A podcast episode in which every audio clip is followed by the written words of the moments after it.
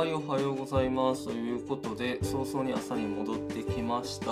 まあ、こっちでやっていこうかなと思います。えっ、ー、と、まずはミャンマー情勢ですね。なんか本当にまずいなって、まずいなっていうテンション感で言ってないですけど、本当にまずいなって思ってます。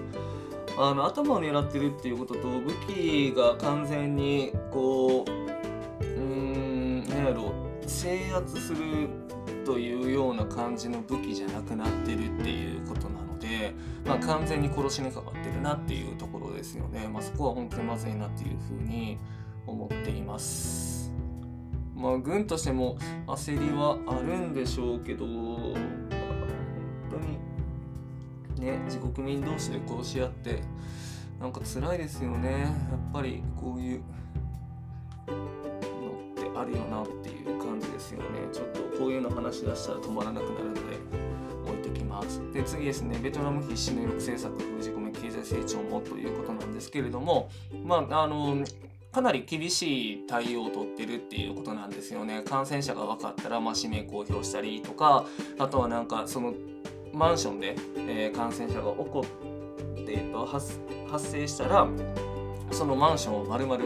封鎖してしまうとかなんそういうなんか厳しいことをやってるので、まあ、その社会的統制が取りやすい、まあ、ベトナムも一応共産党の一党独裁みたいなところがあるので、まあ、取りやすいんじゃないかっていうふうには言われてるんですけれども多分あのそれよりもこう社会としてきちんと発展していくためにはこのコロナの抑え込みっていうのが必要だっていうことで、まあ、なんか社会的なコンセンサスが取れてるっていうのが背景にあるんじゃないかっていうようなまとめ方だったんですけれどもまあそういう強い対応できるからあの抑え込めるんじゃないかっていう風になりがちなんですが、まあ、ニュージーとかオーストラリアも、まあ、なんか割にこう強い対応してたりはしますけれどもでもまあそれでもあのかなり自由な部分も残しながら抑え込めてるので、まあ、多分それだけが要因じゃないんだろうなっていう気がしますよね。で、まあ、個人的に思ってるのはやっぱり広く検査してで感染者が見つかったらそれを隔離してっていうのを、まあ、徹底的に繰り返していくしかないんだろうなっていう気はしています。はい、次、ドイツの話ですね。ドイツ与党 CDU、襲撃戦で敗北ということで、まあ、マスク取引の汚職疑惑、まあ、まだ疑惑の段階なので、何とも言えないですけれども、まあ、そういうことが起こってるよっていうことですね。で、まあ、あのドイツ情勢は全然わかんないので、何とも言えないんですけれども、あのやっぱり長く制限ついてると腐敗っていうのは起こってくるもんだなっていうのは思いますしでまあそれがきちんとえっ、ー、とあれですね支持率だったりとか、まあ、選挙結果に反映されてるっていうところは民主主義生きてるなっていう感じがしますね。で、えー、アメリカで財政の作付けが急増してるっていう話です。まあこれは紹介ぐらいなので読んでおいてくださいです。で次ですね、アメリカ産の牛肉のセーフガード、アメリカ産の牛肉の、えっと、輸入に対してセーフガードが発動するかもしれないっていう話ですね。まあ多分発動するだろうっていうことなんですけれども、2020年の1月1日から、えっと、日米 FTA、日米貿易協定だったかな、名前が。っていうのが、まあ、発行になって、で、農業分野への影響っていうの出るんじゃないのっていうのは、まあ、ずっと指摘はされてたんですよね。で、まあ、特に牛肉の部分ってどうなん大丈夫なんみたいな話はずっとあったんですけれどもやっぱりその指摘が現実になりつつあるなっていう感じですね。で野上大臣は、まあ、その国民生活への影響は出ないよっていうふうには言ってるんですけれども、まあ、その国民生活への影響は出なかったとしてもあの牛肉農家に対しての影響っていうのが出るだろうと思うのでまあそれを考えるとうんまあ指摘通りになったかなっていう気はするなっていうとこですね。で多分農水省としては方針として、えー、まあ海外に輸出してくれたらいいよっていう話なんでしょうけれども、まあ、この状況下でなかなか輸出っていうのもしにくい状況ですし、まあ、ただただ、えー、牛肉農家が疲弊してしまう可能性があるなっていうのは思っているので、まあ、そこは、うんまあ、どうなるどうなるんだろうなっていうのは思っているっていうところです。で入管法改正の話ですね。あのまあ、ずっと言い続けてるんですけれども日本の人権意識の希薄さっていうのが、まあ、大前提にあるんですけど、入管の問題ずっと問題で、えっと 入国管理局の収容所でもあの人が亡くなったりしてるんですね。で過剰な抑え込みだったりとかあとはこう長期収容だったりとかあとはその懲罰房え懲罰房ってなんか真っ暗なとこなんですけどもそういうところにあの入れられてで、まあ、精神に異常をきたしてみたいな結構あるんですけれどもなんかそこの本当に人権意識の希薄さっていうのはめちゃくちゃ大きいなっていうのは思っててで、まあ、その背景にあるのがあの難民認定のハードルの高さなんですね。基準の高さっていうのがあってでこれずっと気になってたんですけれどもあのこの記事内にもあってあようやくそういうことなんかって分かったのが難民認定されるのってその追われた人たちでその政府だったりとか、まあ、その国から名指しで、え、指摘されているみたいなそういうかなり厳しい基準があってようやく難民として認定されるっていうような話らしいんですね。でそうじゃなくってこう思想的にあのまあ、その国から追われるというか、まあ、その帰った時に国に戻ってしまったらもうそれで迫害されるでもう殺されてしまう可能性っていうのが十分にある人たちっていうのが、まあ、難民認定、えーと、難民の申請してる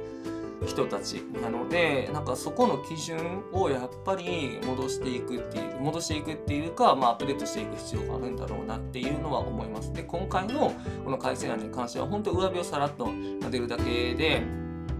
あの根本的なとこは変えてないので。まあ、全然実効性は担保できないだろうなっていう気がしますしこの日本の難民の認定率の低さっていうのは世界的には問題になってるのでやっぱり国際社会であの地位をうん保っていくためにはやっぱこういうとこもきちんと手をつけていかないといけないなっていうのは思っているところです。で、えーとまあ、総務省の接待問題なんですけれどもなんかただただなんでこれにこんなに時間取られてんのっていう話ですよね。総務省が本当にもうもうすぐ権限を持って一気に全容解明しようともできる話なんですけどもそれをしていないっていう、まあ、ただ総務省の怠慢っていう話ですよね。それ以外はないので与党も政府もそこに対して強く言うべきなんですよね。早く出してこいっていう話ですよね。資料とかなんかそういう調査の結果とかっていうのを出してこいっていう話なんですけれども全然そういうふうにしようとしてないですし、まあ、そもそも総務大臣の武田良太さん自身がなんかそこに及び腰な感じがあるので、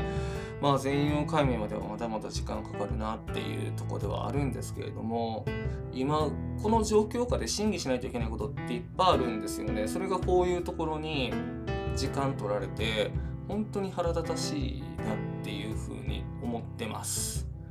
私としては。で与党も、まあ、自民党公明党もそこ強く言うべきなんですよねちゃんといい加減にせえよっていうことで、まあ、国会軽視なので